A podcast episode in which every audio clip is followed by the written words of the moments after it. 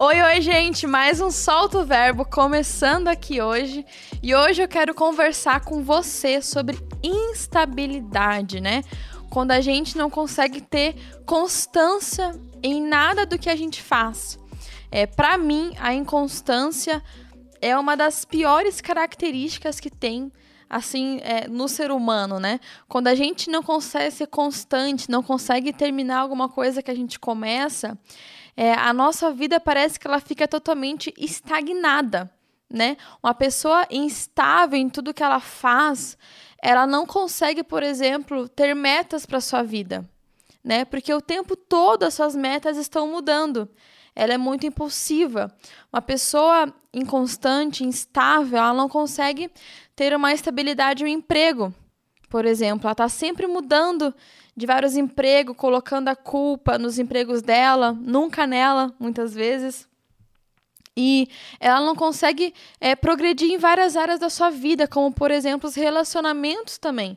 Uma pessoa que ela é instável, ela não consegue é, ter alianças firmes uma com as outras, né? Se você talvez já teve a experiência de ter algum amigo que ele é muito instável, por exemplo, você marca várias, é, vários rolês com ele e sempre ele dá para trás, sempre ele, ele fala alguma desculpa, sabe? Aquela pessoa que você não consegue confiar.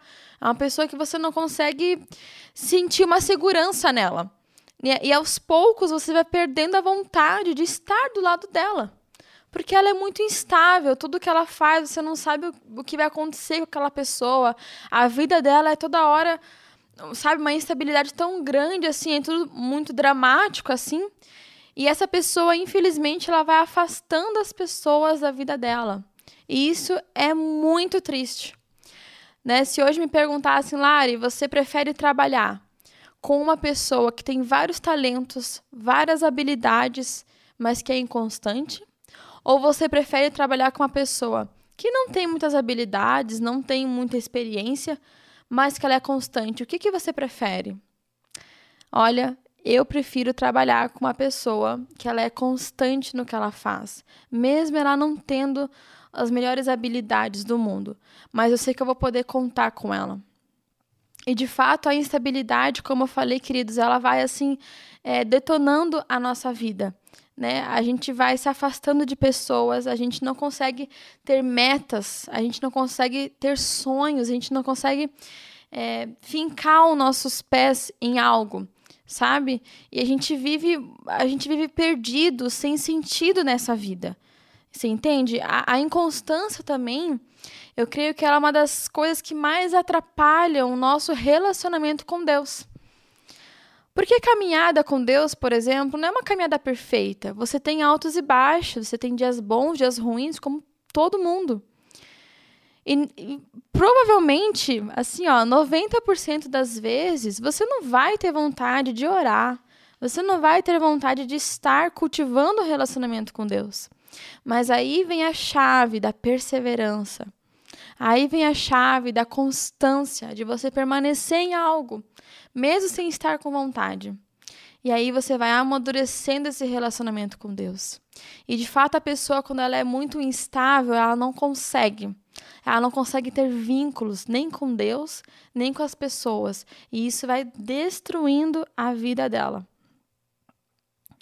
Muitas vezes também a inconstância, ela ela faz você não conseguir é, progredir nos seus sonhos, né? Porque uma hora você tem o sonho de ser alguma coisa, depois você tem o sonho de ser uma outra coisa, e você não consegue, de fato, ter um propósito de vida. Parar e pensar, poxa, eu quero fazer isso aqui, sabe? Não que a gente não possa trocar, né, de, de afazeres na vida, mas muitas vezes você tem que ter uma, uma estabilidade. E lá na frente, se você vai cultivando muito essa inconstância, outras pessoas vão sofrer ao seu redor. A sua família, né? É, os filhos, se lá na frente você vai ter filhos, os teus filhos vão sofrer com essa inconstância, né? Poxa, meu pai e minha mãe toda hora era uma loucura, sabe? Tinham que se mudar de casa o tempo todo, tinham que fazer, sabe? Era tanta mudança, me mudava de escola o tempo todo. Essa instabilidade, ela gera uma insegurança na criança e ela vai crescendo com traumas lá na frente. Então a instabilidade de fato é uma coisa assim que leva à morte mesmo, né? Tem um provérbio de Salomão muito legal, é na Bíblia, é Provérbios 1:32, que fala aqui: "Pois a inconstância dos inexperientes os matará." Olha só que pesado, gente. Fala que a inconstância ela mata, ela os matará. E, e isso, de fato, é muito profundo, né? Porque quando a gente não se arrisca na vida, a gente tem, é tão inconstante, a gente não consegue progredir nos nossos sonhos, isso vai nos matando, né? A gente vai ficando de fato deprimido, depressivo. E a gente não progride não até no amadurecimento da saúde mental, né? Por exemplo, quando a gente passa por sofrimentos na vida. Sofrimento é algo muito difícil de lidar. E você tem que permanecer nesses momentos, né? Lembrar é, das gratidões que você tem, lembrar do Deus que te ama, permanecer firme em meio aos sofrimentos. E quando você permanece firme em meio aos sofrimentos, isso te dá é, uma recompensa, você amadurece, você tem mais é, piedade depois. Isso, né, isso faz você florescer daquele sofrimento que você achava que iria de detonar, por exemplo. Né? As suas feridas elas saem um poder para curar. Mas isso vem do que? Vem da perseverança. E quando a gente não tem perseverança, quando qualquer diversidade que a gente passa na vida, ela começa a nos matar. E quando a gente é inconstante, isso também está totalmente ligado com a falta de experiência na vida. Você pode ver uma pessoa quando ela é muito nova, né, um adolescente, ele ele não tem muitas experiências ainda na vida né? Então você pode ver que ele é muito inconstante tudo que ele faz, porque ele está ainda descobrindo muitas coisas, né? Mas quando a gente vai amadurecendo de fato na caminhada, a gente percebe que a perseverança é algo extremamente necessário.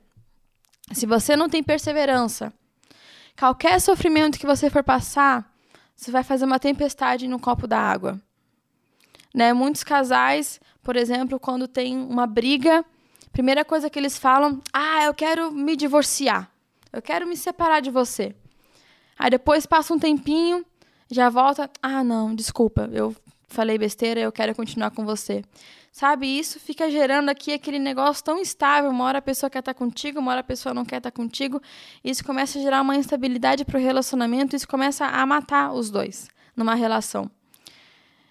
Quando a pessoa não tem perseverança, qualquer sofrimento, ela já vai querer mudar a vida dela drasticamente. Né? Aconteceu alguma coisa, sei lá, ela já quer mudar o cabelo dela, já quer mudar de cidade, já quer, ela quer começar tudo do zero assim.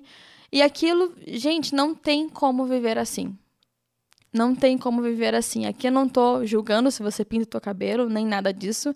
Eu acho que é muito legal você fazer um corte novo, uma nova fase da tua vida. Mas pode perceber que muitas vezes isso tem sido um escape, né? De você passar por um momento de sofrimento e você querer, tipo assim, mudar a tua vida de cabeça para baixo, assim, mudar tudo. E isso muitas vezes tem a ver com a inconstância. Tem a ver com você não permanecer na dor, não permanecer e enfrentar o sofrimento. Tem um outro versículo da Bíblia que eu gosto muito, que está em Tiago 1, o 7 e o 8. E diz o seguinte: Olha só. Não pense tal homem que receberá coisa alguma do Senhor. É alguém que tem mente dividida e é instável em tudo o que faz. Cara, a Bíblia está falando que a pessoa que ela é instável em tudo que ela faz, ela não receberá coisa alguma do Senhor. Porque você perde. Você perde várias oportunidades sendo tão instável. Isso é muito profundo. Meu desejo é que esse podcast possa fazer você repensar na sua vida. Como que você tem lidado com é, com a sua vida de fato? Você é muito instável, você é uma pessoa que começa várias coisas e não consegue terminar, tem vários projetos e vai na empolgação e depois não permanece. Você consegue permanecer quando muitas vezes as coisas não estão indo bem? Sabe, antigamente os nossos avós, eles permaneciam no emprego por anos. Anos, anos, sei lá, 40 anos, 30 anos, 20 anos. E eles permaneciam naquilo, em meio a várias adversidades. A nossa geração já é diferente. Acontece alguma coisa no trabalho, já quer pedir demissão. Você percebe? E essa falta de perseverança, ela está gerando também uma ansiedade, né, um, algo deprimente na nossa vida. E eu separei aqui algumas dicas para você começar a lutar com a inconstância. Sabe, querido, eu também luto com isso, é bastante difícil. E eu creio que a gente precisa muitas vezes colocar algumas metas, sabe, para a gente ir progredindo. Para mim, claro que a maior ajuda vem de Deus. Você colocar teu coração diante de Deus e falar: Deus, eu não quero mais ser assim. Por favor, me ajuda a ser diferente, sabe?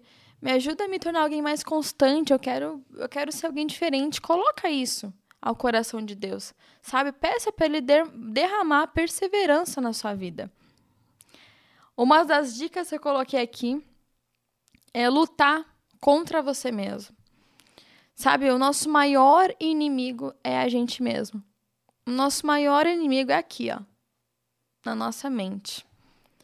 Quando a gente percebe que a gente é inconstante, a gente deve colocar algumas tarefas, muitas vezes diárias, né? Por exemplo, você marcou de sair com o seu amigo no tal dia, em tal horário.